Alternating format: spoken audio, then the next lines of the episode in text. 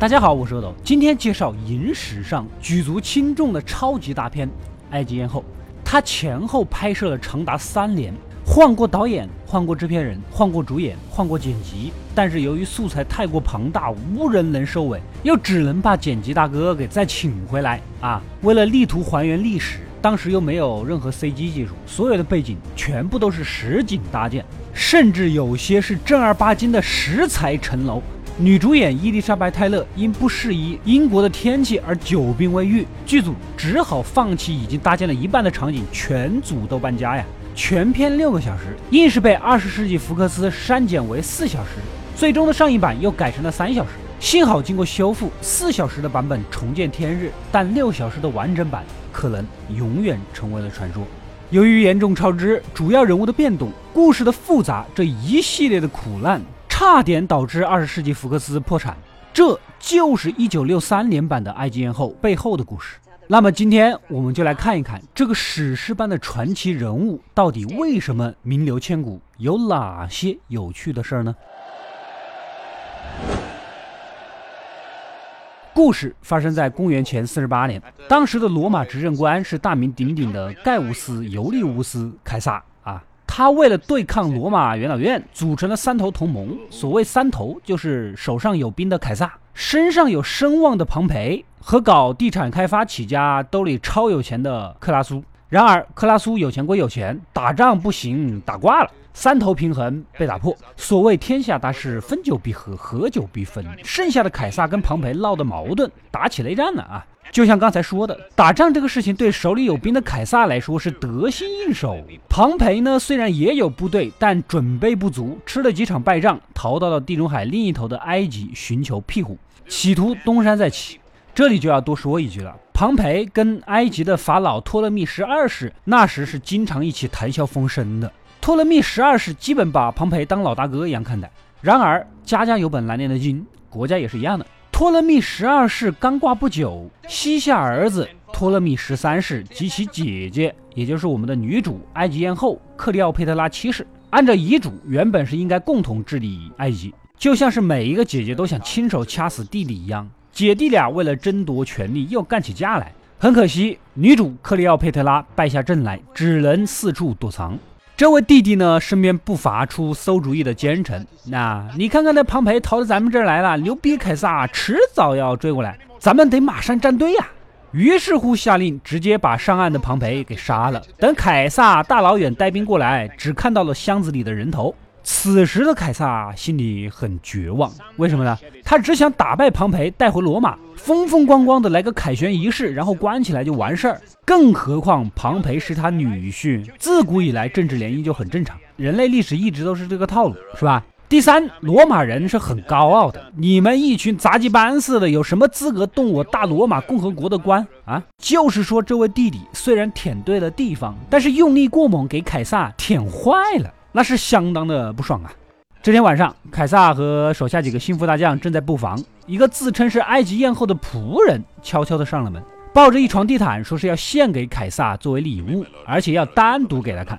凯撒是个有勇有谋的千年奇才，行啊，哥儿几个出去吧，看看就看看。结果竟然就是埃及艳后本人躲在里面。你这小妮子胆儿挺肥呀，不怕我交给你弟的吗？两个人聊了半天，克利奥佩特拉上知天文下知地理，有颜值懂礼节，会七国语言，气质超凡，雄辩口才，如此多优点集于一身，即便是凯撒这种阅女无数的超级渣男也不禁心动啊！是的，凯撒风流成性，约过众多上流社会的女性，最擅长的就是约别人的妻女。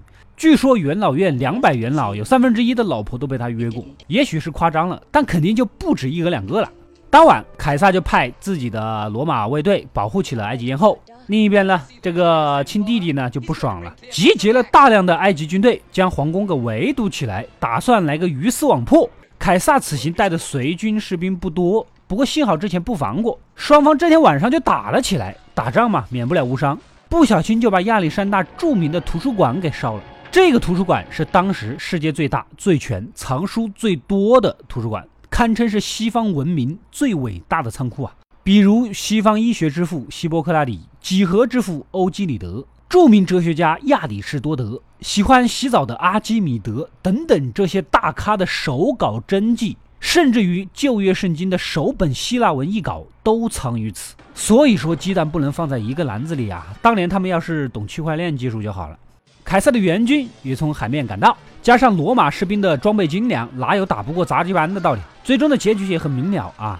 弟弟托勒密十三世及身边一群奸臣被干死了，凯撒和埃及艳后也就顺利的搞到了一起。哎。埃及呢是罗马的盟国，每年进贡大量的金钱换取罗马的承认和军事保护，所以加冕典礼上，凯撒亲手给埃及艳后加冕啊，克利奥佩特拉也就名正言顺的继承了埃及法老的地位。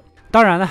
其中不乏政治考量，富庶的埃及可以继续支撑凯撒庞大的军队啊！你说一个女神级妹子，青春年轻，身材妙曼，气质超群，思想上博古通今，机智聪慧，权力又到顶，还超级有钱，可以无条件的支持你，你会拒绝吗？之后的凯撒呢，就有点乐不思蜀了，在埃及待了好几年，埃及艳后甚至怀上了他的孩子。凯撒呢，其实也是有老婆的，但是不孕。现在老来得子，你们想一想什么心情吧？不顾任何指责，公开庆祝这一切。国内元老院呢，对他就早就不满了，其中不乏有私仇的。你毕竟也是罗马执政官，在外面搞出了孩子，还说是你凯撒的继承人，你把我们罗马共和国放在眼里了吗？这罗马城内传得沸沸扬扬，凯撒还是得回去镇镇场子。路上顺手打了几场胜仗，这就凯旋回国了。想想啊，刚打完胜仗，人民拥戴的情绪还是很高昂的。元老院也只能顺水推舟的推举给凯撒一个终身名誉的头衔。总之听起来就很屌的那种。埃及艳后也听到消息，决定来罗马参加加冕典礼。其实主要就是带孩子来认亲爹的，让所有人都知道他们的孩子是凯撒的继承人，给小凯撒造势。克里奥佩特拉的入场仪式那是极尽奢华夸张，一波一波的视觉冲击，罗马城的百姓乃至元老们直接就看得目瞪口呆。维护秩序的罗马士兵根本就挡不住看稀奇的人群，所以说有钱没有办不成的事儿。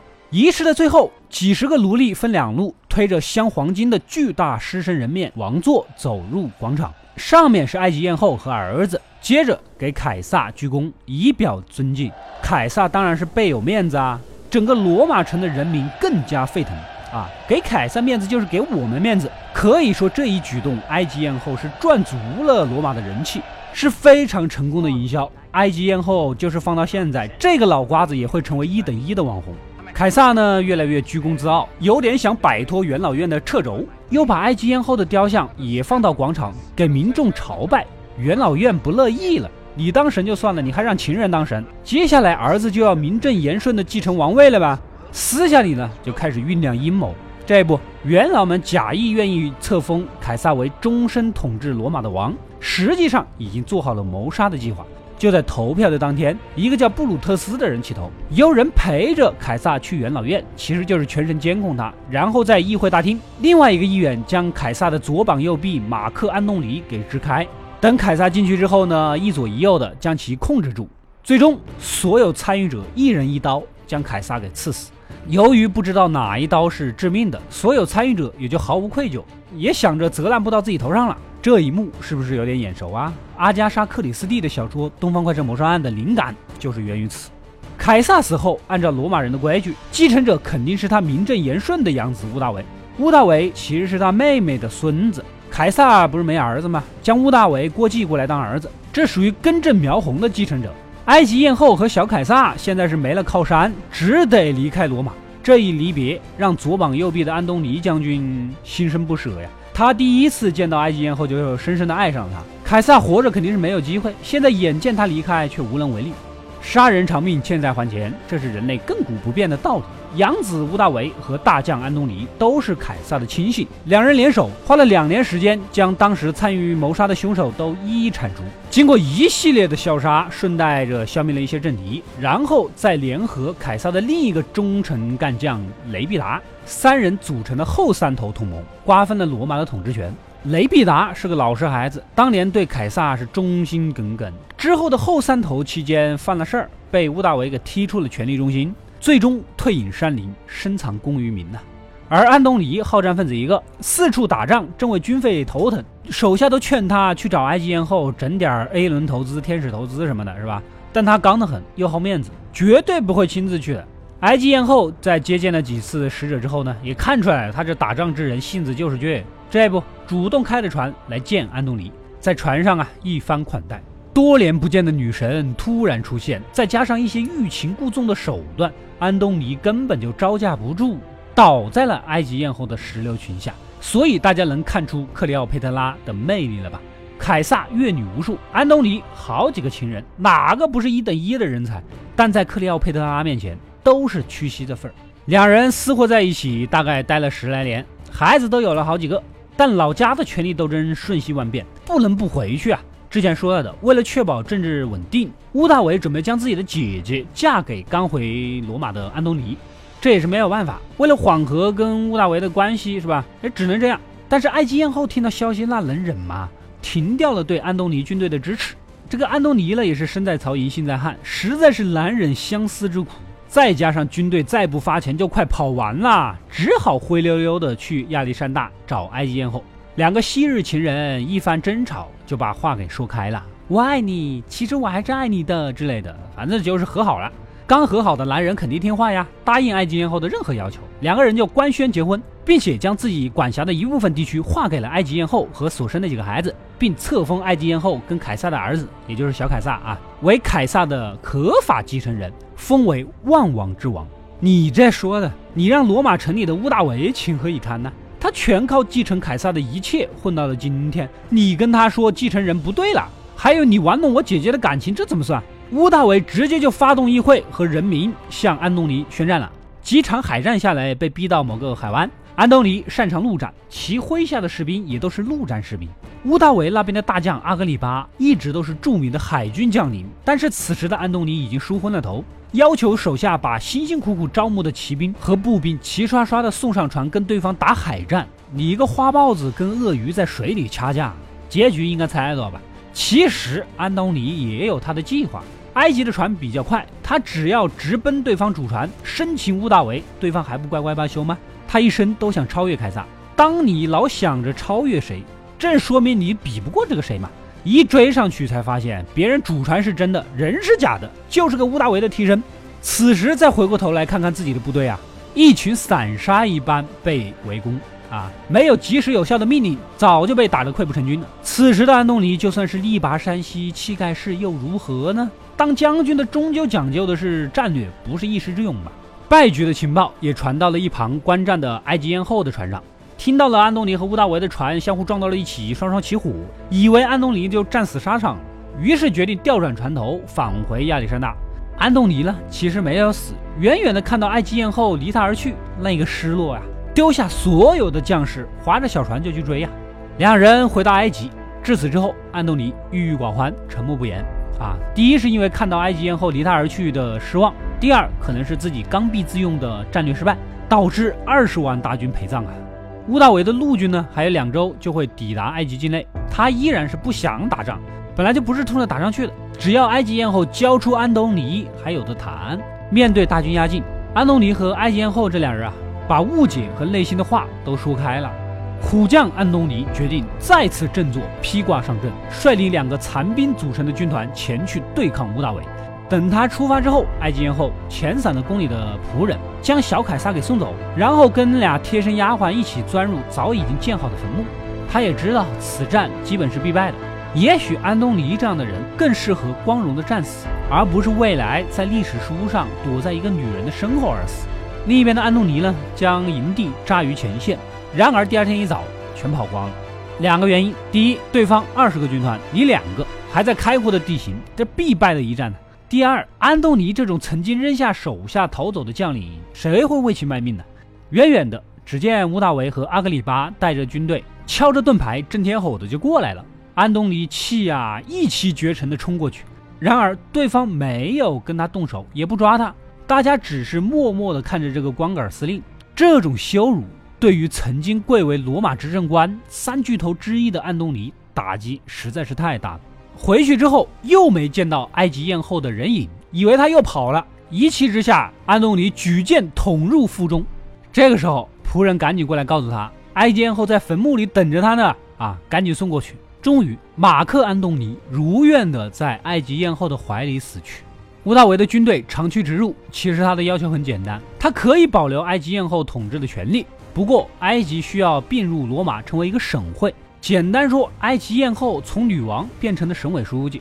作为交换条件，克里奥佩特拉需要跟他一起回到罗马，免不了一番凯旋式的邀功，给自己增添政治资本。但是埃及艳后早已经做好了殉情的准备，借口休息一下，然后拿出了毒蛇自杀了。等屋大维发现的时候，为时已晚。一代传奇女王，古埃及托勒密王朝也算是正式的退出了历史的舞台。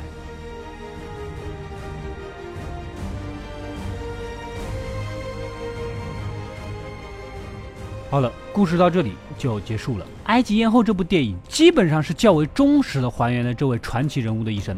很多学者对克里奥佩特拉持比较正面的评价。如果不是他跟凯撒和安东尼微妙的关系，相信埃及早就被兼并入了罗马。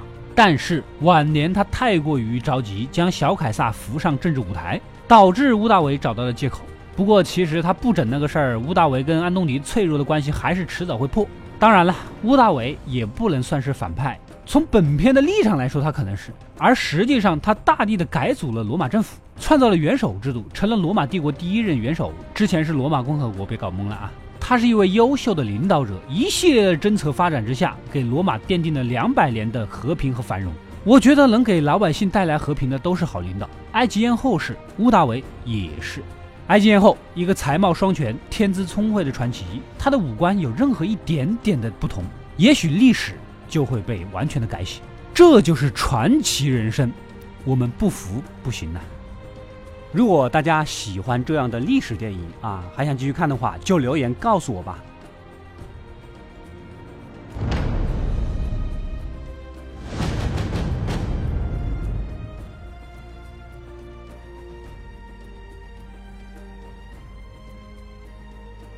我是阿斗，一个让你沉迷于故事的讲述者，浓缩电影精华又不失它本来的魅力。扫描二维码添加我的微信号，除了能第一时间收到更新，更有独家解读的视频等待你的发掘。扫描它，然后带走我。